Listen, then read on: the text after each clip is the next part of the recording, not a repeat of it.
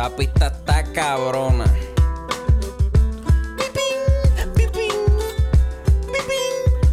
Mira, acorde y rima, acorde y rima, acorde y rima, acorde y rima. Mira, bienvenidos a acordes y rimas. Estamos en el micrófono sin estar en una tarima. Mi nombre es Chris, ando con el J y Luis tirando contenido, quedándonos con todo esto aquí. Resemoñando mucha música y películas. Tenemos a la compa con dolor en la vesícula. Saludos, esto es o no, esto es un episodio de Encinta. El que llevamos prometiendo ya hace Se, se meses. supone que ya, todo el mundo ya ha visto la película. Sí, lo que pasa es que lo prometimos hace un tiempito, pero entonces eso fue más o menos como un par de días antes del concierto de Bad Bunny, ¿verdad? Sí, que explotó el COVID. Ahí fue que primero teníamos perse de grabar porque todo el mundo tenía COVID y después yo tenía COVID. Después tú tenías COVID, después yo, yo pienso que yo lo Después tuve. tú, tú pero- puede que lo hayas tenido, o nos seguimos aguantando y aguantando. aguantando. Toda la semana, eh, pues grabamos hasta el día, al último. "Mm, mejor no, cabrón. Después pasaron las navidades y se formó un crical y no pudimos. Y de verdad, estamos peor que nunca en los trabajos. Maldita Sí. sea. Bien ajorado. Pero Estamos grabando sábado, cabrón. Nunca habíamos grabado Ajá. sábado. este vamos a hablar de Spring Breakers. La última que hicimos fue Carlito Way. Venimos de Primal Fear y Americans Diablo. Americans. Diablo. Y teníamos que tirarnos. Primero dijimos, "Ay, hay que tirarnos. Primero fueron caprichos. American Psycho es de nuestras películas favoritas. Este, Primal Fear es de nuestras películas favoritas. Carlito Way es de nuestras pe- Pero nos fuimos como que hay que hacer una de mafia. Hay que hacer una así. Y ahora es como que hay que hacer una más moderna y con humor. De una de las ultimitas de las ultimitas. Yo creo que esto es lo más moderno que vamos a hacer hasta que hagamos quizá un estreno. O es, ¿cómo te digo? Una de las películas modernas que yo siento que mucha gente no vio. Que deberían chequearla. Que no es para el estilo de todo el mundo. No es tan digerible. no es tan digerible, pero tiene una de las mejores actuaciones de por lo menos estos últimos 22 años. Nacho, sí. Fácil. Y es, y es Quizás es un top 10. No voy a decir un top 5, pero un top 10. tienes, que, tienes que considerar a lo que él está tratando de imitar. Le quedó idéntico, Le cabrón. quedó, o sea, de verdad que le doy muchos props a Estamos, James estamos hablando de Jane Franco, que ahora mismo pues está medio cancelado. Está calientito en todos lados. Este, él, él como que arregló la demanda con dinero, ¿verdad? Sí, este. pero, como que le se manchó el nombre. eh, Sí, porque él siempre ha pasado como un sleazy motherfucker. el cabrón, este chamaco, para mí, esto es lo que yo veo de él porque yo no lo conozco, pero es, a veces yo veo, hay jugadores como JJ Reddy, que son un jugador que, del NBA, que estuvo en Duke, y es un blanquito lindín, que tú sabes que en Duke chingó con cojones porque era el prospecto del NBA. Y que tienen talento con cojones. Que les, ajá, que le sacan partida también a que son lindos. Yo creo que Jane Franco es este chamaco que sabe que es lindo y dice, yo voy a sacarle buen provecho a ser lindo. Sí, pero además tiene mucho talento y está haciendo algo que yo solamente creo que Nicolas Cage está haciendo. Y es que, pero yo, yo sé, como te digo, yo lo aplaudo más a él en el aspecto de que él es mucho más joven que Nicolas Cage y él virtualmente está haciendo lo que le da la gana en Lo el que le cine. sale de los Él cojones. está haciendo las películas que le da la gana, produciendo las películas que le da la gana, escribiendo y estelarizando las películas que le da la gana. O sea, Y hace cua- cualquier estilo. cuando tú comparas a Jane Franco de Spider-Man Ajá.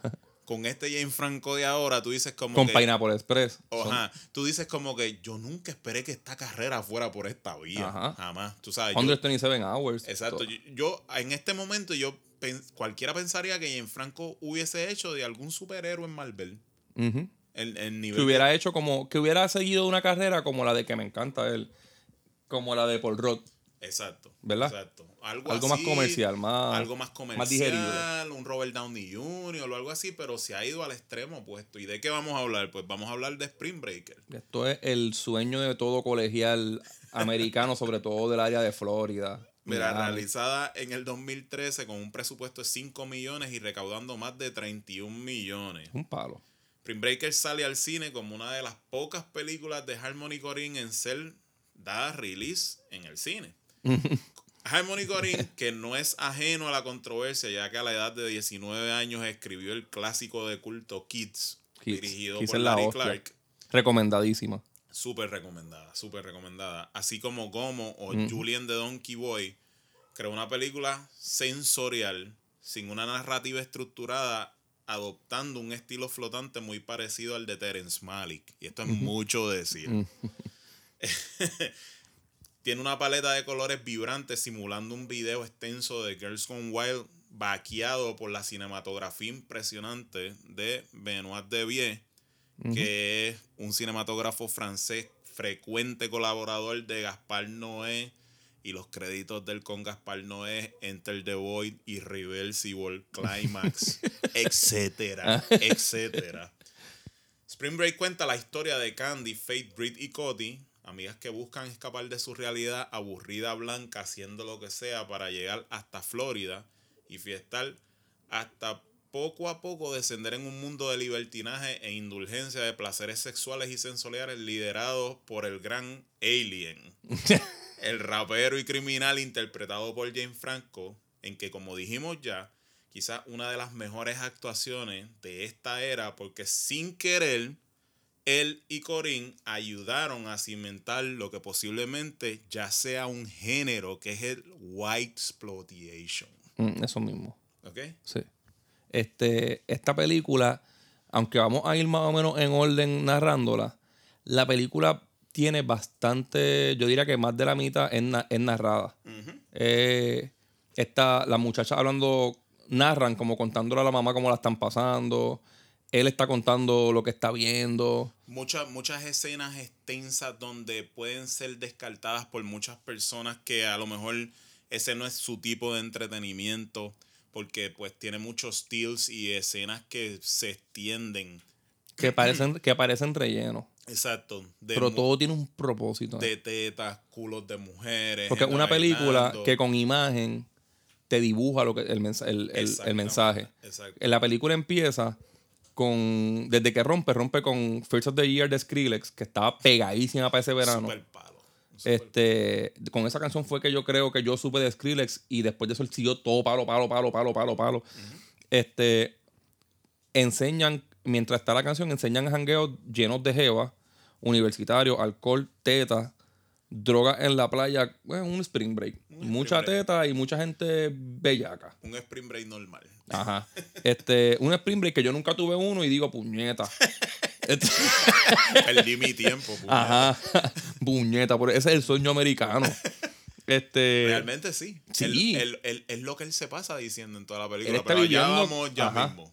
Eh, luego salen unos jóvenes fumando de una bonga en un cuarto oscuro. Todo esto, es una, una escena que hacen eso nada más. Y, ha- y hay gente que critica eso, pero te está explicando lo que está pasando sin decirte nada. Enseñan una univers- la universidad, los estudiantes están cogiendo clases de historia, hablando como de la guerra, la Segunda Guerra Mundial. Y la- ellas dos están, hay dos de las chamacas intercambiando dibujos de bichos. Ellas están viviendo la realidad de ella, que están bien aburridas. ¿Qué me importa la historia no de le importa Hitler? un carajo porque es fácil y accesible para ellas, que son mujeres blancas americanas, tener ese tipo de vida, mientras otro tiene que luchar por tener ese Que tipo tiene de que aprender vida. con cojones para poder hacer algo. So, aquí vamos empezando a ver un patrón en la película. Harmony Corinne, que no es ningún pendejo. Ok, tenemos que recordar algo breve antes de que siga. Harmony Corinne fue uno de los creadores del Dogma 95 de él, Lars von Trier y otros cineastas, en donde ellos se pusieron unas pautas específicas para hacer películas, en donde tenían que tener poco presupuesto, eh, valores de producción que no llegaran a los millones mano, 5 millones es nada para una película así. etcétera, etcétera. Pero el fin era que la película tenía que tener un mensaje resonante y que se tenía que hacer de la manera más pura. So, cuando tú tienes cineastas en donde se ponen limitaciones, es un poquito difícil y admirable porque ellos no se están dando el privilegio de expandir más, o sea, todo lo que pueden expandir para tratar de hacer su obra, sino lo que hacen es limitándose. Al principio de esta película, cuando tú empiezas a verla, tú empiezas a pensar, "Ah, esto es un ad de culos y eso. O sea, yo conozco testimonios de personas que fueron al cine a verla en Estados Unidos, porque aquí no se estrenó en el cine, en donde decían que los chamacos que estaban sentados al lado de ellos decían, ¡Acho, esta es la mejor película del mundo! Porque, porque estaban bellacos. Exacto, Ajá. porque la escena inicial es un culo en, Sí. la, en, en la, en, la, en la pantalla. Pero poco a poco él nos va llevando a otra cosa.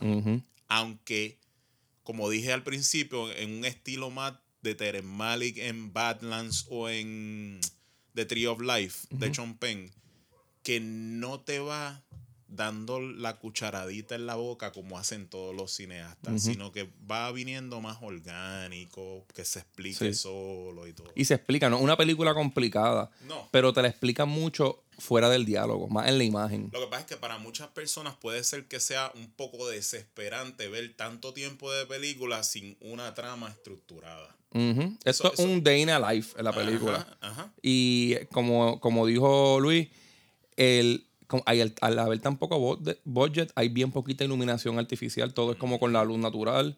No hay efectos casi. Yo no me acuerdo casi ningún efecto. Inclusive el, el- No hay casi ni maquillaje. el talento, una de las muchachas es esposa de Harmony Corinne. Ajá. Y, la, y Selena Gómez está porque la May la obligó a que hiciera la película para irse Estaba empezando a- su carrera alejando de, de, de, de ese look de Disney. de nenita. ajá. Y de que, mira, Harmony Corinne es bien importante en el cine. Digo, no- ¿cómo puedo explicar? Si Jane Franco te lo quiere meter como dicen, te lo dejan meter. Exactamente. Harmony Corinne es una persona resonante entre cineastas que saben apreciar un poco mejor lo que él trata de hacer porque lo ven desde la óptica de un cineasta, pero no ha sido un bombazo en las masas nunca. Yo, yo recomiendo que quien no haya visto esta película, en vez de ir a ver el trailer, que vaya directo a la película. Exacto. Porque lo bueno es ir entendiéndola tú mismo. Esta imagen ya, lo que, te, lo que te estamos contando no tiene que ver nada con la próxima escena, que es Jeff Jarrett dando clases de religión, cabrón. Y ahí es que sale por primera vez Selena Gómez, que es Faith. Ok. Este, como la pendeja que está cantando Amen, amen. Y que está entrelazada entre el, entre el impulso de lo que ella quiere hacer versus lo que es su vida. Ajá. Y aquí te, con esta clase, ¿qué te explican? Que esta es la nena buena del corillo. Exacto. Este, la clase es sobre la tentación y Satanás. Todo lo que ella está temiendo en la película. Y, mano, entiende. en- si vas entendiendo las cosas así, como que, mira, me está diciendo. La vas esto. a pasar mejor. la vas Ajá, no es el diálogo. La película está La cabroncísima. película está cabrón. En, en una esquina, pues, a Selena Gómez le están diciendo que sus amigas son unas loquillas. Ahí están como en la esquina de la carretera. Las otras nenas le dicen, mira, esas nenas están al garete. Y no, no. Ok. Ellas son buenas, ellas Ellas- tienen sus cosas, pero son, Son- buenas, que si esto. enseñan un par y rápido te explican, no te dejan como que se te pierda eso que te dijeron. Rápido ya mismo te explican por qué son una hija puta. Enseñan un party de una fraternidad, obviamente con mucho alcohol, drogas, todos con bongas, muchas tetas y apostando. Están como jugando con chavos. Juventud normal. Juventud normal. Donde... Por eso es que muchas personas no quieren dejar de ser jóvenes. Exacto.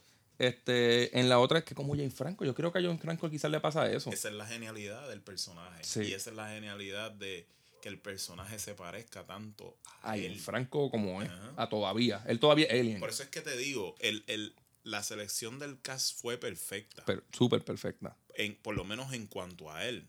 Y se- de verdad se veía que Harmony Corinne tenía mucha experiencia en el cine.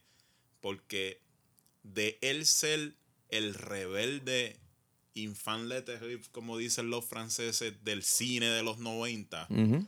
que ya él es adulto, ya él pues ha madurado un poco. Él a lo mejor le está buscando quién es el cabrón que era yo antes, ahora ajá, mismo. ajá. Sí, sí. Jane Franco. Y, y yo diría que de, de las películas que hemos reseñado, siempre nosotros dijimos, decimos, ¿quién haría un buen papel del protagonista en esta película, aparte del que ya lo fue? En esta no tengo a nadie. Exacto. En esta es Jane Franco o no hagan la No película. hagan nada. No, de verdad.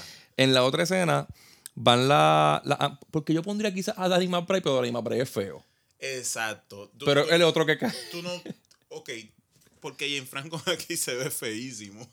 Sí. Pero hay un rastro de, de quién era él antes. Ajá, ajá. todavía. Y tiene el cuerpito, quizás, que a ella les puede gustar algo del de Danny McBride, no les puede gustar nada. Exacto. Danny McBride es imposible. Pero el personaje de Eastbound and Down es más o menos algo así. Este, en la otra escena van las amigas de Selena que estaban en la fiesta y la despiertan para pedirle chavo. salen en un baño contando dinero y tienen 325 pesos. Se dan cuenta que no tienen dinero para, para pagar el- su spring break. Selena da un speech bastante depresivo de cómo todo la tiene alta en la vida. Sí. Se La- en la tuitera. Sí, Selena en la tuitera. Las otras tres quieren, quieren ir sí o sí al, al spring Las break. otras no, las otras son, vamos para encima, puñeta. Este, No hay depresión aquí. bicho, este vas a quedarte, quedarte. Empiezan a buscar carro y a oler perico mientras van creando el, el plan. Eh, el plan es asaltar y colectar el dinero para, para poder dar el viaje, el Spring Break, que de eso se trata la película como tal. Y pues una de, de esa está hija de puta. Una de ellas se bajan en el sitio. explicar ahora. Pues explícala tú, dale. ok. No, pero explica lo que Ok. pasa en la escena. Se bajan dos del carro, y entran al local y la otra se queda en el carro dando ro- rondeando el local mientras ellas terminan porque van a salir por la, por la otra puerta. Ok. Y a todas estas, pues tú estás viendo la escena desde el punto de vista del pasajero del carro, como quien dice. ¿Verdad? Otra vez, la cinematografía. Este hijo de puta, cabrón. No es ningún pendejo y sabe que él tiene un cinematógrafo de tres pares de cojones. Y lo tiene que usar. Y cuadran una escena de un robo Fuera de, de afuera del robo. honestamente yo nunca he visto en una película. No, cabrón, eso está hijo de puta. Esto fue una de las primeras cosas que me llamó la atención de esta película. Esta escena. No es violenta, no es nada del otro mundo, pero desde la perspectiva de la cinematografía es una belleza. ¿Cuál, es la, ¿Cuál es la película de Tarantino que empieza con un asalto? Eh, Pulp Fiction. Ajá, pues esto es algo así, pero de afuera. Pero Pulp Fiction era más o menos, es como in your face. Es Ajá, un ajá. diálogo que es in your face y de momento sale que es un asalto y esto y lo otro. Y la escena es el asalto ahí. Ok, pero en esto es la belleza de la cinematografía. O sea, tú has visto miles de robos en un sitio, en una película, pero tú nunca lo habías visto desde la perspectiva del getaway driver. Exacto. Entonces la cámara va flotando dentro del carro y te va enseñando toda la escena. Tú vas escuchando el asalto. Y estás viendo toda la escena desde las ventanas, por el carro. O sea, una más. Es como la cámara que gira alrededor del Exacto, ajá, sin, sin, nece- necesidad de ponerla. Sin Nada. necesidad de ponerla, sino desde la Tú perspectiva. sabes hasta cuándo ellas van a salir por el lado y todo. O sea, hecho cabrón, qué es bien como, hecho. Es como está. un ritmo cabrón de Es- escena. Es, un ritmo cabrón de escena porque realmente lo que te enseña es más o menos el desespero de ellas de salir de ahí. Cuando tu mente no está apostada a lo que tú estás haciendo porque tú no te ganas la vida así, sino que tu mente está apostada en lo que tú quieres lograr de eso. Entonces la cámara se pone en la posición de que tú estás del pasajero del getaway driver, como diciendo, avanza, puñeta, vámonos, que si esto, ¿sabes? Ajá. Cuando tú ves esa escena, tú dices, esto, esto es especial. Esta película es especial, papá. Pues ellas dos, están, están en el Chicken Shack este, con armas y asaltan a los clientes. Todo esto se ve desde el carro, dan el palo, se montan, se van gritando y prenden el carro en fuego. Eso es hermoso. Van, le cuentan a Selena, se dan un bongazo, dicen, todo este dinero me moja la chocha. este, obviamente no lo dice Selena. Entonces salen en, en el school bus eh, directo al jangueo, meneando las tetas, porque las blancas no mueven el culo arrebatar. Ellas menean las tetas en perica. ¿Por qué yo digo que es mi kind of dialogue? Yo- ok, yo digo que es mi clase de diálogo porque esto es bien Quentin Tarantino. Esto es... Crudo, Esto es... straightforward. O sea, nada de las convenciones del cine. No. Cuando tú ves cineastas, como pasaba en los 90 con Quentin Tarantino, con Roger Avary, ahora desde los 90 con Harmony Corinne, Larry Clark, estas son gente que te decían, vamos a hacer mi visión y después buscamos quién carajo la distribuya. Ajá. Olvídate de eso por ahora. Pero vamos a hacer nuestra película. Pero este libreto se escucha sin adorno. Sin adorno, straightforward, eso es bravura film. Porque si tú escribes, vamos a suponer, tú estás escribiendo, yo lo he hecho cuando escribo historia, eh, escribo eso, por ejemplo, este, ah, dieron el palo, vieron tanto dinero que dijeron, este dinero me moja la chocha. En el papel tú no lo ves. quizás a los, a los tres días, cuando lo voy a publicar, pongo el dinero me tiene bellaca o, o qué feliz me Claro, porque tú te modificas a cómo va el tiempo. Lo vas limpiando. A Esto no está tiempo. nada de limpio. Exacto. O sea, Este es el pensamiento que en Hollywood quitan. no es, no es muy recurrente que se haga bravura filmmaking en el 2013, Ajá, 2014, ajá. 15. Esto es un, esto es un comentario con bien real y a la misma vez tiene su pizca de machismo. De machismo. de machismo. sí. Porque le está diciendo lo interesada que es la mujer por el dinero. Como que, Claro. que la mujer lo que se pone bella que es por el dinero. Yo, yo creo que las dos películas más straightforward que yo vi antes de Spring Breaker, que son más o menos de esta era, es Sixteen, que es hasta cabrona. Y creo que Havoc también, que también estaba cabrona porque se atrevía. Porque odia a Trainspotting. Pero Trainspotting está ahí, cabrón. Bueno, no, no, no, no. Pero yo lo que digo que, que en el caso de que la- estas otras dos películas envuelven teenagers en situaciones de droga, de escaparse de la casa. Trainspotting ya son más jóvenes, más- ¿verdad? Son un poquito más. Veintipico. Veintipico. Ya no, bueno, no viven en sus casas, yo creo. O uno nada más. Ah, y se me olvidaba Dog, que si nadie la ha visto, Sí. Que trataba la del, del secuestro del chamaquito, que era con Bruce Willis, con Justin Timberlake. Pero es que Harmony Corinne hizo Kids. Exacto. que- Él- él- como quien dice, él es el país de este género. sí. ¿Entiendes? Él va a usar chamaquito siempre. Él va a estar en esa línea. Exacto. Está cabrón, porque eso es guayando siempre a que te cancelen, a que te brinquen encima. Exactamente. Este, todo esto pasa mientras, mientras Selena va narrándole lo bien que se encuentra espiritualmente a su mamá. Este, a mí me gusta e- ese tipo de diálogo porque lo van usando entre todas en la película y te van diciendo, es como único, te explican sus estados de ánimo. Va creando el balance entre las dos cosas. Sabes que siempre hay una pelea contra el mal. En Porque tú, la- mente. tú, ves, tú ves la película pensando como si fuera un pre-ex, esto es un jangueo bien hijo de puta, una loquera cabrona, pero esos diálogos con sus mamás son los que te van dando el, el balance de que está un poquito arrepentida o de que... Y de ella no nada más, de todas. De todas. que a, a través de la película ya se Poco a poco, llamando a los sí. pais diciendo, estoy bien, estamos bien, voy a volver para atrás pronto, que si todo Eso es va a lo- estar bien. ese esas llamadas son el único indicio de que tú sabes que no se van a quedar ahí siempre. Ni que no han per- perdido perspectiva de la realidad. Están felices con cojones. En algún momento tú dices, estos no quieren ni volver para casa de los papás, pero después, eso está cabrón. Entonces, en el, en el primer jangueo están en una piscina, ya esto es Spring Break, y un condominio bien lleno de mujeres besándose. Luego sale el mismo crical, pero en la playa. Y el rapero que está en tarima es James Franco, y con, Han- de- con Dangerous. con Dangerous cantando Han- Hanging with the Dope Boys. Bikinis and Big Booties. This is what life is about, yo. Esto yo creo que es una de las mejores cosas que le ha pasado al cine moderno. Cabrón, James Franco mí- con, mí- con, la- con los sea, cornrows. La gente siempre se ha pensado que cuando yo hablo bien de esta película es un vacilón. mío. Hacho, no, cabrón. O sea, a mí fue una sorpresa bien cabrona cuando yo, cuando esta película salió, yo puse, yo puse en Twitter, esta tiene que ser una de las mejores 10 películas que yo he visto en esta era, puñeta.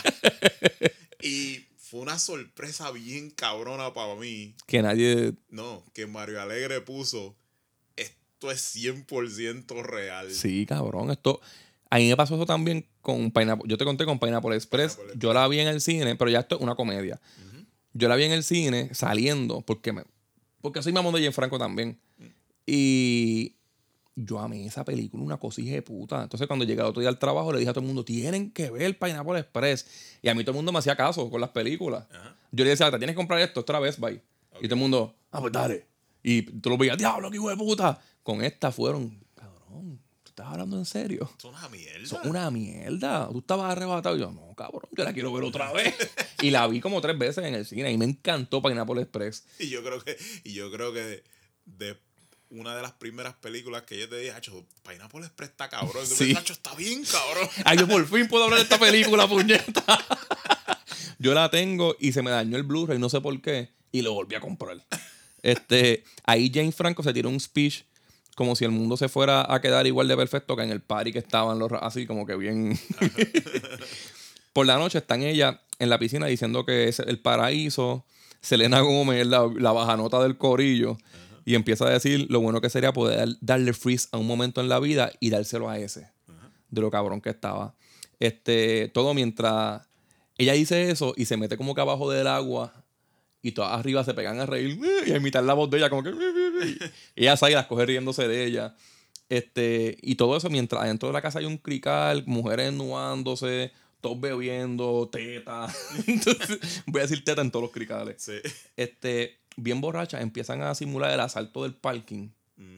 Eso parece, esa escena me recuerda un poquito al video de Guilty Conscience. Sí. Cuando van a entrar este Dr. Dre y Eminem a, la- a saltar. Eh, explicándole a Selena cómo fue. Y enseña, y ahí enseñan la escena del asalto de adentro del local, cabrón. sí. Ahí es cuando le enseñan rompiendo la caja registradora. Otra cuando vez un destello de brillante. eso quedó muy una puta, O sea- porque es con lo que te quedaste de las ganas de ver. Mira, los cineastas, cuando venían subiendo en los 2000, por ejemplo, el más famoso que todo el mundo recuerda es Hype William, porque Hype William dirigía un montón de videos, fue el que empezó a darle el crisp look a las escenas que se veían bien bonitas. Y él dirigió Belly, la de Nas y DMX. En Nas y DMX, cuando van a la primera escena de Belly que están en la casa contando los chavos que tienen puesto, Gomo de Harmony. Ajá, es verdad. O sea, es lo que te digo. O sea, todo el que fue cineasta, que se hizo cineasta a finales de los 90, a principios de los 2000, cre- creció en el cine emulando lo que hacía Harmony Corrin en las películas, que no empezó como director, empezó como... O sea, Harmony Corrin ustedes tienen que entender que era un skater Ajá, que escribió un libreto ajá. y conoció a Larry Clark a los 19 años, él le dijo, fíjate, porque Larry, Larry Clark, vamos a decirlo así, Larry Clark era medio extraño. Larry Clark era medio pedófilo. Y él siempre le encantaba estar en los lugares en donde habían chamaquitos. Él se dedicó muchos años a ser fotógrafo en los 70 y él hizo muchas fotos. Él, él- él fue el que hizo la carátula de Sticky Finger de Rolling Stones. Ajá. Le gustaba re- retratar muchos zippers y caras. Él le gustaba retratar muchos zippers y caras. Esto es otra historia. Pero él conoció en un parque en California, en Los Ángeles, a Harmony Corrin, que él estaba corriendo patineta. Y empezaron a hablar y se llevaron bien. No tiene ningún background de cineasta. ¿Ok? Este tipo, cuando David Letterman lo llevaba al show de él, lo llevaba bien arrebatado para burlarse de él. Ajá. Y ustedes pueden ver todas las entrevistas en YouTube, cómo él a través de los años va cambiando. Y este tipo se volvió un genio del cine. Yo a veces yo no puedo comprender, diablo, este cabrón de verdad que tiene talento, de verdad. Ajá. Porque cuando tú miras este tipo de escena que J acaba de describir, en donde él te está básicamente repitiendo una escena desde dos perspectivas diferentes Nacho, qué puta. que no siguen un patrón, no están en orden y se sienten totalmente acorde a cómo va la película. O sea, es- casi nadie tiene visión él, para él te da, él te va dando medio pocillo, te enseña la escena de afuera, te enseña a ella simulando la escena y después te regala la escena. Toma, cabrón, estás loco por verla. Todo con un montón de ex estrellas infantiles. Ajá. Y esto, y esto no es ni el plot de la película. Te está dando algo bien cabrón que es dibujándote la escena de la Y, dibujan- y tú sabes que una de las cosas que yo no sé si tú notaste en la película, esta es una de las películas más fuertes que yo he visto que no es tan fuerte, nada. Que no es tan, no, no es tan No es tan fuerte. fuerte nada. Cuando tú te pones a verla, tú dices como que, ah, sí, tiene dos o tres cosas. Pero en verdad no es tan explícita. Por lo menos No. ninguno de sus protagonistas que fueron sacaron del background de Disney, que son Selena Gómez y esta muchacha, este eh, La que sale también en, en, que salió en la última de Bad Boy con Will. en Pretty Little Liars también sale, yo creo, creo. que sí, sí. No me acuerdo el nombre de ella. Que es la mejor, es- yo digo que es la más que tiene talento. Este, Esa es a Verónica algo, yo creo, no sé. no me acuerdo, no me acuerdo. Eh, Tú no ves que ellas como que están explícitamente envueltas en ninguna escena fuerte, fuerte, fuerte. Se meten quizás un poquito de droga. Se meten droga, se en meten escenas droga, pero de no- sexo, pero que no salen muy expuestas, tú Ujú. sabes. So, el producto está bien cuidado y para que parezca que es más de lo Él que no sale, realmente- No. Eh, otro día, otro crical. Más alcohol y teta en el party en la casa hasta que se meten los policías y se llevan a las 4. Aquí empieza la película como tal. Como quien dice. Y, y a par de locos más. Se llevaron a ella y a par de locos. Fate sigue narrando que así no, no debe acabar la historia. Que por qué está pasando todo esto. Este, no era Verónica, era Vanessa Hodgins, ¿verdad? Este. El juez les dice que no van a juzgarla por las drogas porque no le encontraron nada. Pero que tienen que pasar 48 horas en la cárcel y pagar fianza. La- en Florida. Y ellas ya están pelas. eh, en la sala está Jane Franco, Alien, escuchando todo. Y de momento le dicen en la celda que alguien pagó la fianza. ¿Y a quién? ¿Quién nos pagó la fianza? Salen y se encuentran. Esta escena es bien cómica. Salen y se encuentran con Alien frente. No sé qué carro es ese que tiene. Es como un Songbird, algo así. Tú, ajá, un caballero, algo así, un sombra. Es un ponte de eso y, y tiene los aros en forma de dinero. Bien white trash. Eh, bien ya, ahí le- eso, todo eso, él tiene un tatuaje del dinero en el cuello. Ah, este- tiene los dientes estos de ¿Tú metal. imaginas que este personaje hubiese salido en Hustle and Flow? Pegaba perfecto, cabrón. Hubiese quedado súper cabroncísimo. Él debería revivir ese personaje para hacer otra cosa. Él, él lo ha revivido, pero... Sí, yo lo he visto a- en videos de música y eso. El de Riff Raff. Ajá, el de Riff Raff. este. Y nada, están, están los dos gemelos con él. Que les dice que, hecho, un chiste también bien cabrón con eso. Este, les dice que se llama Alien. Faye no se quiere montar ni para el carajo. Desde el principio están enseñando que debe, debe tener precauciones. Claro. Eh, pero los demás son demasiado putas. Y en lo que ella le está explicando por qué no se va a montar, las otras ya se montaron. Te voy a decir una cosa, no lo cojas como un insulto. Estos primeros minutos de Jane Franco en esta película, ya tú sabes que se quedó con el show. Que la película es de él. La película es de él. Esto a mí me recuerda el principio de Inglorious Bastard. Sí, es verdad. La Cuando parte, yo- la parte que él se mete en la casa. A dos minutos de Cristo World, yo dije, este se va a ganar el Oscar. eh, No hay break. No. Cuando rompe a disparar para el yo, piso. yo literalmente estoy en el cine ahora mismo viendo Inglorious Bastards y estoy viendo a Cristo World en la primera escena pidiendo leche. pidiendo- diciéndome si es la patiti. y tan pronto se sienta y, y cuando cambia entre tres idiomas en el mismo momento, Nacho, qué cabrón. Los tres acentos. yo dije como que este tipo se va a ganar el Oscar. Imposible que este año haya otro mejor actor que Aquí este. no hay break. Es más, le dije al pana mío, es más, a él lo van a nominar para mejor actor secundario para no tratar de, opacar la, la carrera de mejor actor porque este es como quien dice su primera película en Estados Unidos. No, no se lo van a dar tan fácil. ¿Entiendes? Tú sabes. Esto fue lo que esta escena me acordó. Jane Franco desde la primera escena. A mí me pasó eso con, con, con J.K. Simmons en Whiplash. Y a mí con, con, con Christo Waltz y con Daniel Day-Lewis en The Will. Ajá. O sea, no... Eran bien obvios que más nadie iba a hacer así ese obvio, año. Exacto. De que tú dices como que no hay break, no hay break, no hay break. ¿Sabes? Pero no- Porque no me pasó tanto con Christo Waltz en Django, porque cuando él empieza en Django, tú dices, se va a ganar el Oscar. Ay, otra vez, qué cuando- cabrón. Pero cuando tú sale Leonardo DiCaprio, tú dices, "Diablo, Leonardo le está metiendo bien cabrón. Y se Pero y se entonces, Cristo World se queda un par de minutos callado, pero cuando Cristo World vuelve otra vez, tú dices, no, no, no, No hay break. no, World hay break con llevar". este cabrón. pues James le pregunta que qué hicieron en Spring Break, que si fumaron hierba, que si huelieron perico, que si, que si vieron mujeres con mujeres, que si le quisieron hacer entre ellas como mejores amigas. Ya como que bellaqueando con ella. un- Ellas le dicen que sí que huelieron perico. Y enseñan algo bien curioso, y es que ellas lo acababan de ver en una tarima, a él cantando, y ellas no se acordaban. No se- no lo él, reconocieron. pero él las reconoció a ellas, Ajá. las tenía vista ya. Y eso, eso es la cuestión del depredador. Que el depredador a mil leguas de distancia ve y dice, esta es presa, Esta- ajá. esta es una presa. Y eso es, eso es en lo que se ha basado la vida de él. Esa es la, la vida de él. les explica que tengan cuidado con los gemelos, los dos panas que andan con él, que son locos para el carajo y hacen todo juntos. Y están en eso del double penetration. Aquí es que el personaje de, de Jane Franco empieza a comer culo, cabrón. La- le pregunta a Selena cómo se llama, ella le dice Faith, y él le dice, ¿tienes mucha fe?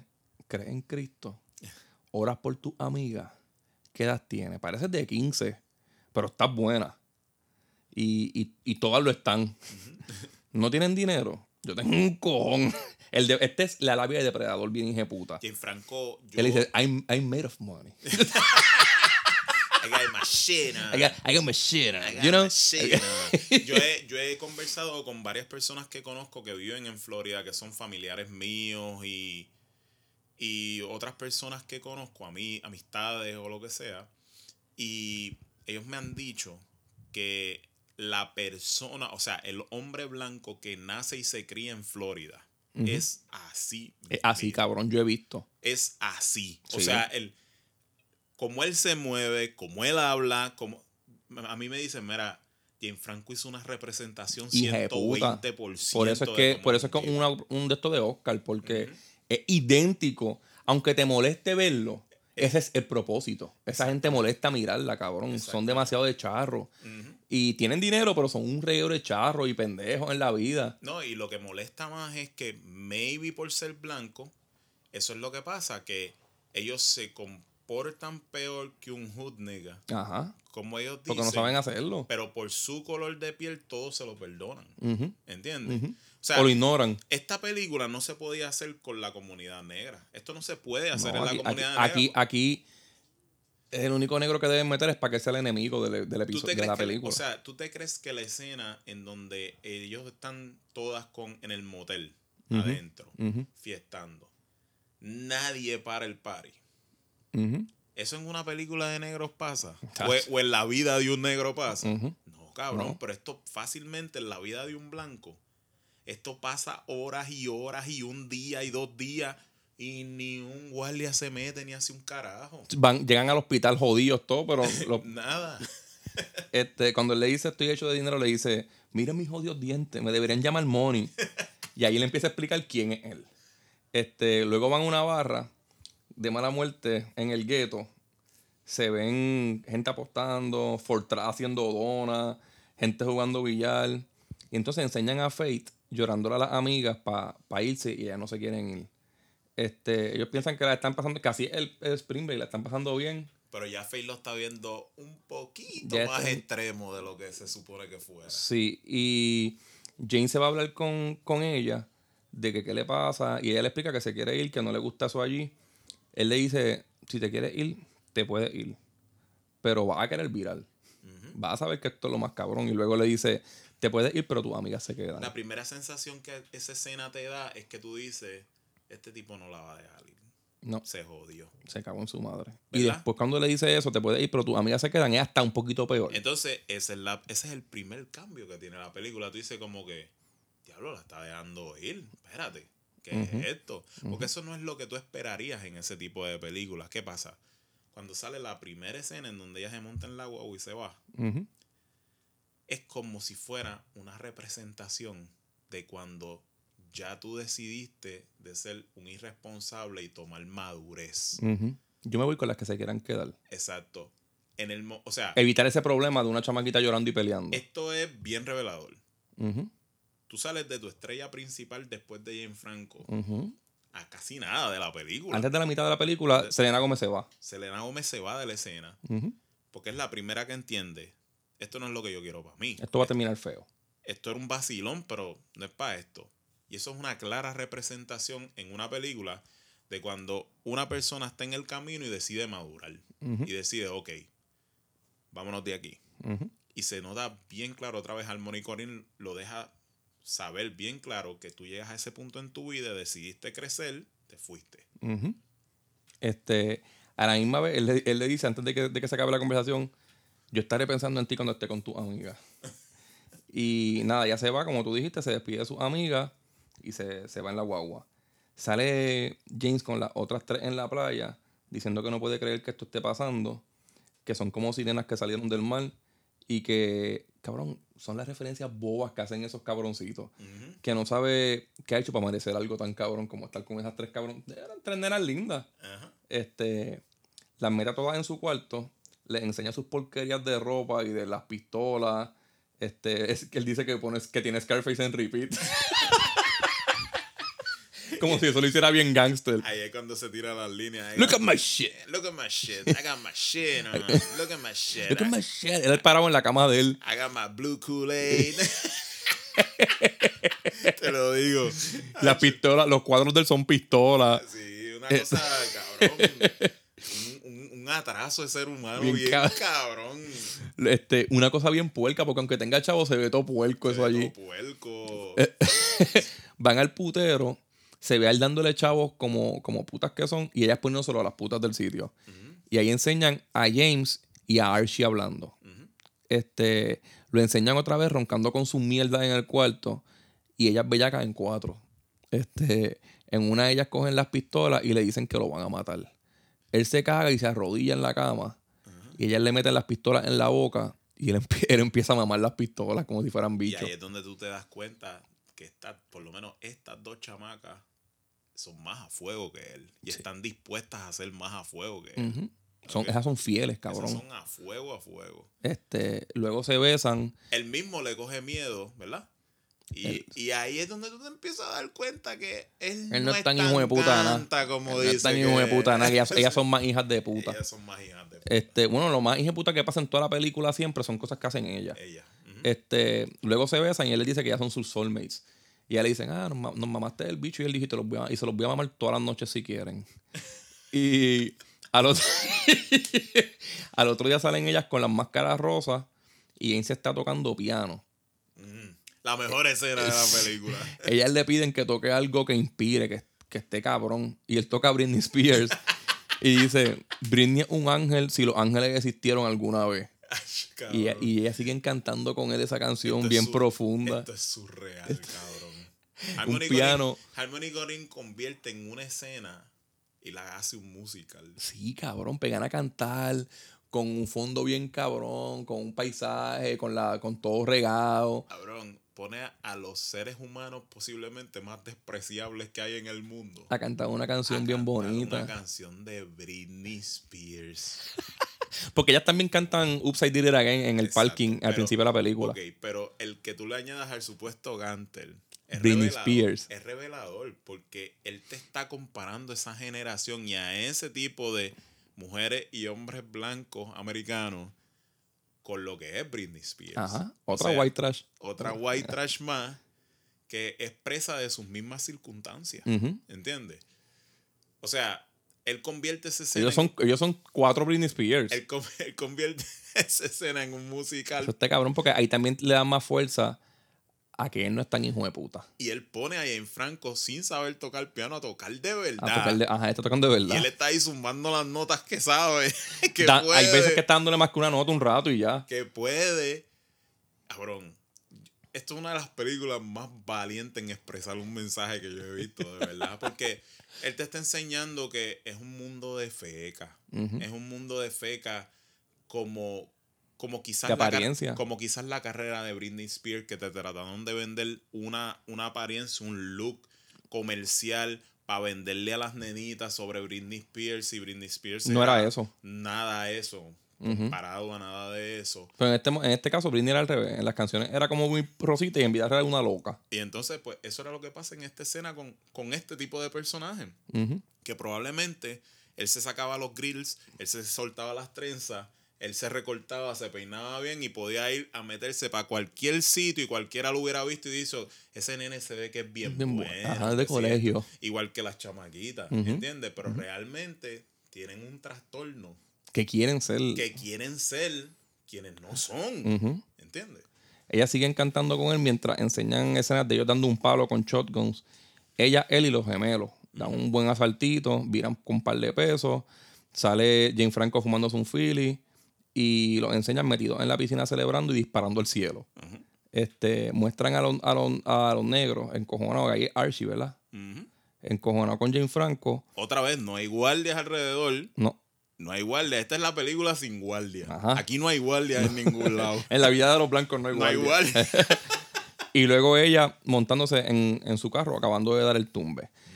Los negros lo siguen y lo paran para amenazarlo. Cuando arrancan, le zumban un par de tiros y le dan a una de ellas. Este, Jane Franco le saca la bala y se disculpa con ella. Este, le dieron a la más putita de todas, la que tiene el pelo como rosita. Y, y ella le pide irse, pero él no quiere que se Esa vaya. es la escena con Gucci Mane, ¿verdad? Sí. Ok. Y Jane Franco canta Four little chickens go down in the beach.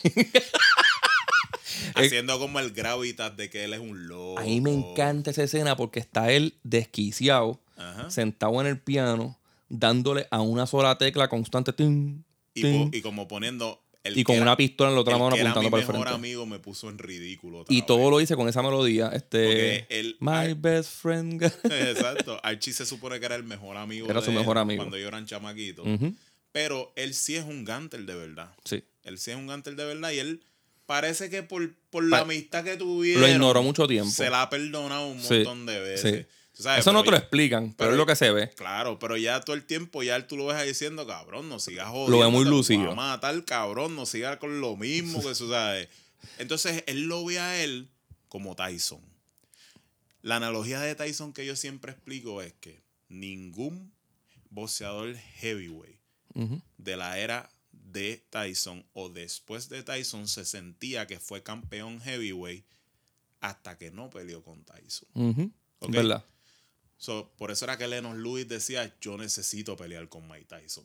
Porque para mí en mi cabeza, hasta que yo no le gane a Mike Tyson, yo en mi mente no voy a hacer todos los logros que ya hice. Pues Gucci Mane, Archie, era Tyson en la cabeza de él. Si yo quiero certificarme como un gangsta, como Me tengo un que ir por encima de él. O sea, yo no soy, yo aparento ser gangsta, aparento ser rapero porque tampoco lo soy. Aparento ser artista y aparento estar cabrón. Todo esto me sale si lo logro matar, es si me salen Si los lo cojones para matarlo a él. Porque eso era lo que él no tenía, los cojones para hacerlo. ¿Qué pasa? Que todo eso que quiere ser alien es lo que es el pana de él.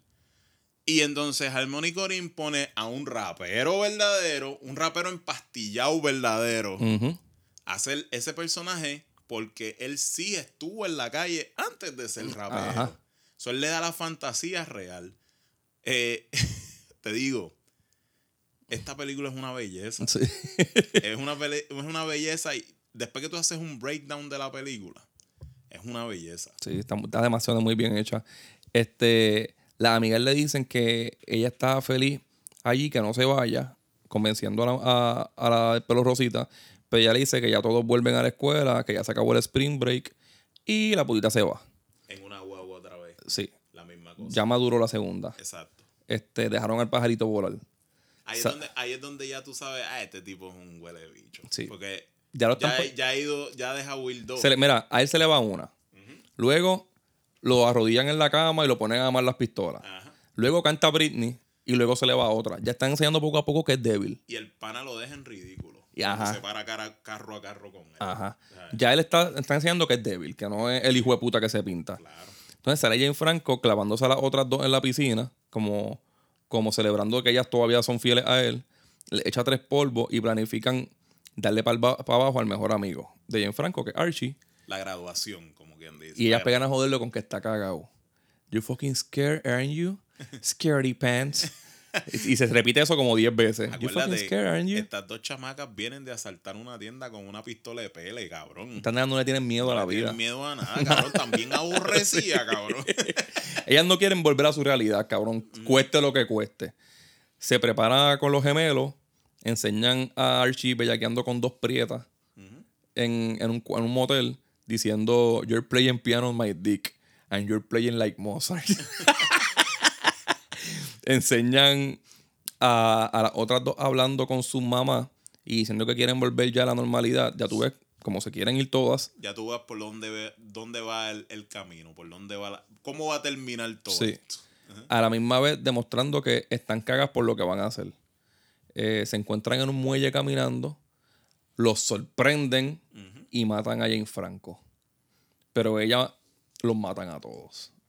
Ella se meten. Ahí en Franco lo matan del primer Del tiro. primer tiro matan al pendejo, cabrón. Te lo pusieron tan débil que te lo van, no tiene vida ya. Exactamente. El Vitality es un tiro. Exacto. Lo matan en el mismo muelle, ellas matan al tipo que lo mata, siguen cambiando y siguen matando a todo el mundo que se encuentran. Se meten al cuarto de Archie, que está todavía nudo, tirado en la cama. Ahí esa escena quedó cabrona porque Las putas bañándose, ¿verdad? la escena donde la tipa se lo está chichando a él. En realidad, en la vida real, el tipo se quedó dormido mientras la tipa se lo estaba chichando en escena. Ajá. El tipo se quedó dormido, cabrón, porque estaba bien empastillado, Mane. Ajá. Y Harmony Corinne dice que ellos haciendo la escena, él como que de momento despertó y dijo el diálogo que dijo, pero como que le salió. Ajá. Eso no estaba ni en el diálogo. Y Harmony Corinne dijo, se escuchó cabrón, déjalo, déjalo. y la tipa trabajando extra duro ahí para levantarlo. Ajá. El tipo, supuestamente la escena de sexo era real. Ok. Y ellos lo decidieron así. Y Harmony Corinne dijo: Pues está bien, no me opongo a esto. Si ustedes decidieron que va a ser real. Y el tipo se durmió. tipo se quedó dormido, cabrón. Ahí son sus, esa- así es su real, su sexo real. es Su así. vida real, cabrón. Pues ellas lo encuentran a él en el jacuzzi y lo matan ahí. Mientras eso pasa, se escuchan ellas cantando, est- contándole nada más lo bien que la pasan allá y lo bueno que es la gente. Eso queda bien cabrón porque es todo lo están acabando de matar a un montón de gente. Describen el Spring Break como el mundo perfecto. Como si la felicidad nunca fuera a acabar en el Spring Break. Exacto. Spring Break Forever. Spring Break Forever, bitches. y al final se llevan, se, se van en un Lambo y luego enseñan que ambas se, despide- se despidieron de Alien con un beso en el piso del muelle. Ujú. Ahí ya se convierte más como en un poquito fábula extrema, en ese, en ese cantito Sí. final. y Pero, ahí te enseñan algo que está como que fuera de orden. Sí, pero ya, ya yo empiezo a entender, como te digo, el mensaje ya se entiende. sí. sí. El, el ya, aquí lo- ya aquí pueden hacer lo que les da la gana. el mensaje de Harmony Gorin ya se entendió que es lo que es el privilegio blanco hasta en la calle. Hasta en la calle. O sea, Sin hacer una película racial. Porque, para nada. Él no quiso hacer una película racial, pero llevó el, entregó el mensaje muy bien. Sí. Estas dos muchachas, por su privilegio blanco, tienen la potestad de convertirse en el ser humano más despreciable que hay en la faz de la tierra por un fin de semana si les sale de los cojones y lo pueden seguir haciendo por el resto de su vida. Son las Karens. Y nadie puede hacer nada para pararlo porque el poder que acarrea este privilegio está fuera de norma porque es parte del establishment. Esto es lo que significa esto. O sea, ellas se metieron y hicieron, hicieron una masacre de negros, por decirlo así. Yo diría que, que el resumen de esta película, Spring Breakers, es una crítica al comportamiento blanco en, en una celebración de blancos. Exacto. Una Eso es todo. Y, pero no te lo dicen nunca. Y no hay cabida para nadie que no sea así. O sea, Son muchos Karens. este mundo ellos lo crearon, este mundo es parte de ellos, y esto no va a cambiar, y no hay nadie que pueda penetrarlo. O sea, E- Ellos son lo suficientemente morones para mantener eso. ¿Cuándo tú has visto? Forever. Cuando en, cuando en un Spring Break tú has visto operativos de la policía para infiltrarse? Nunca. en Y siempre hay droga y siempre hay Exacto, cricales. buscar en vendedores de drogas, buscar eh, traficantes de. Violadores. tra- o sea, traficantes de, de mujeres. Nunca. No se meten porque ellos deducen que esto es una fiesta de colegiales que van Que se- simplemente a acting a full. No va a pasar fin nada de malo. semana y no va a pasar nada malo. Ah, van a violar dos o tres. Ah, eso siempre pasa. Ah, este, es- van a haber par de overdose, van a morir dos o tres. Ah, eso siempre Hasta los papás esperan que eso pase.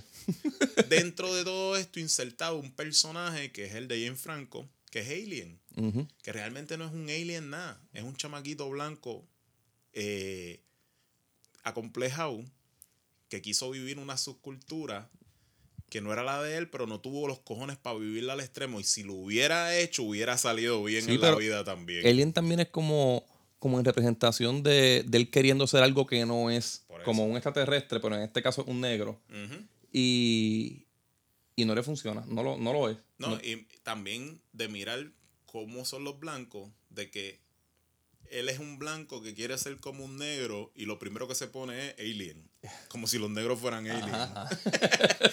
o sea, esta es una de las mejores 10 actuaciones de, de los 2000. Ujú. Yo le he explicado a Jota de que la academia tiene una tendencia, y eso lo dijo hasta Roger Ebert alguna vez. eh, creo que lo dijo una vez en el review de Star 80 de que la academia nunca ha tenido los cojones para nominar actores que hacen de perfectos creeps en películas. Ujú. Ha pasado una y otra vez en el cine. O sea, Robin Williams no cogió ni una nominación en One Hour Photo. Que eso es impactante para mí. ¿Ok? Eric Roberts no cogió ni una nominación en Star 80 y eso fue una actuación pitch perfect, que fue la de la muerte de una centerfold de Playboy. Ajá. Jane Franco no cogió ni siquiera una ni, ni, ni lo tomaron en consideración. Tim Baker ni, se, ni nominaron nada. No, ¿verdad? para nada. Y eso es un insulto, porque yo puedo entender que este tipo de película que es altamente sensorial y derivativa tenga un público. Eso siempre va a pasar. Hay tipos de películas que tienen un público, hay otro tipo de películas que no lo tienen. Pero el que todo eso, una actuación tan perfecta, no puede ser considerada nada, es un insulto al cine, de verdad. Este papel está tan cabrón que Riff Raff lo demandó por 10 millones a él diciendo que él le robó la personalidad cuando él decía que en realidad él se la había robado a Dangerous, el que salió con él cantando. Pero realmente todo el mundo sabe que fue Es Riff Raff, claro. Pero después tumbó la demanda porque el personaje le dio más fama a Riff Raff de la que tenía porque él era un rapero de YouTube. Al punto de que, lo que tú mencionaste ahorita, el video de Riff Raff, él grabó la canción y hizo el video y invitó a James Franco para que hiciera de, De él, él, en el cabrón. video. Que la jugada era mejor aliándose, no, no demandándolo, cabrón. Y, y después la canción es bien Donald Trump, cabrón. Ajá. Bien USA, bien... Sí, de- bien Karen, bien blanco. Y James Franco sale con el pelo de colores. Bueno, te digo, es una, una cabronería brutal. O sea, Yo una vez vi una entrevista que estaba diciendo que era del gordito este de Hangover, de Zac. ah, de saca la Fianchi, algo así. Ajá. Este. ¿Tú te acuerdas que él tenía como que una serie que se llamaba Between De, de Two Ferns. Ajá, Between the Two Ferns. Pues yo vi la serie y no salía eso ahí, pero en YouTube llegué a ver una entrevista que le hizo a Franco. Ahora mismo yo creo que lo tienen tan cancelado que la quitaron. Si el- ellos la quitaron, tú la tienes que buscar como el video de la canción. No, yo no digo la canción, yo digo la entrevista. Por eso. Ajá. Pero tú sabes que en la entrevista, él Ajá. trajo a los tipos que cantan la canción en vivo. No, durante no. la entrevista. Sí. Sí. En la entrevista que él le hace a James Franco, él trae a los tipos que cantan la canción que cantó James Franco en la película y empiezan a cantarla ahí mismo. Pero en la entrevista que yo te digo, él le dice, como que se lo vacila por Spring Breakers. Se le dice, ay. por eso. Y a su y, carrera. Y tú piensas, ajá, tú piensas que, que Spring Breakers es una buena película. Y él sigue. y se pega. Pero toda esa gente mamó con esa película. Claro. Todos, cabrón. Seth Rogen dijo que eso era una genial, que eso era algo ridículo, de, de perfecto. Es que lo ve. Sí. lo ve. O sea, por lo menos, ok, yo no voy a hacer. Para mí la única manera de que, de que esta película fuera mejor era poniendo actrices culonas, para no tener que estar toda la película ligando bikinis tristes, ¿verdad? Espinas dorsales, Sí. cabrón. te pasó, te pasó. No, mira, este. Yo, mi intención nunca ha sido ser un snob del cine. Eso, yo creo que a eso no debía aspirar nadie. Yo, yo pienso que todo el mundo es conocedor del cine porque todo el mundo tiene películas que le gustan y películas que no le gustan. Fin de la Es cuestión de historia. gusto. Eso es cuestión de gusto. Pero de verdad, todas las personas que son expertos en cine tienen una buena apreciación de la película. Yo le aconsejo a todo el mundo que la vea. Es cortita. Es corta, no es para nada pesada y Se pasa rápido. si yo encuentro que si el material es un poco confuso para un montón de gente, tú sabes, stick with it. Yo, lo- yo siento que es como dos, como dos episodios de serie. Exacto. Veanla completa, eso no los va a matar. Anyway, ustedes ven esa mierda de la casa de papel. Ajá. El que vea la casa de papel puede ver ¿Vieron la serie de. Nicky? Cua- Exacto, puede ver cualquier porquería. Mira, nosotros tenemos un Patreon. Que de hecho vamos a grabar ahora un episodio para allá. Este, allí tenemos muchísimas reseñas. Tengo que subir tu escrito, lo más seguro mañana. Este, tengo que subir mi escrito de las recomendaciones. Allí tenemos más de 100 posts en menos de cuatro meses. So, pasen por allí, está a 6 pesitos el mes.